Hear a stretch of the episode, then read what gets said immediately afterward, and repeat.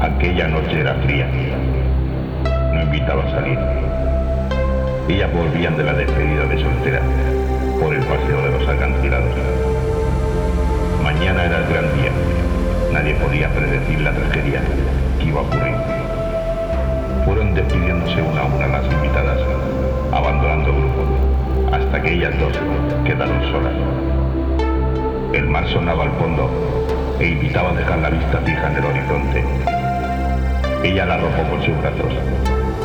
Mañana te casas, le dijo, pero la empujó al vacío del acantilado. Ahora cada noche vuelve para visitar a su amado y atormentar al demonio que yace con él.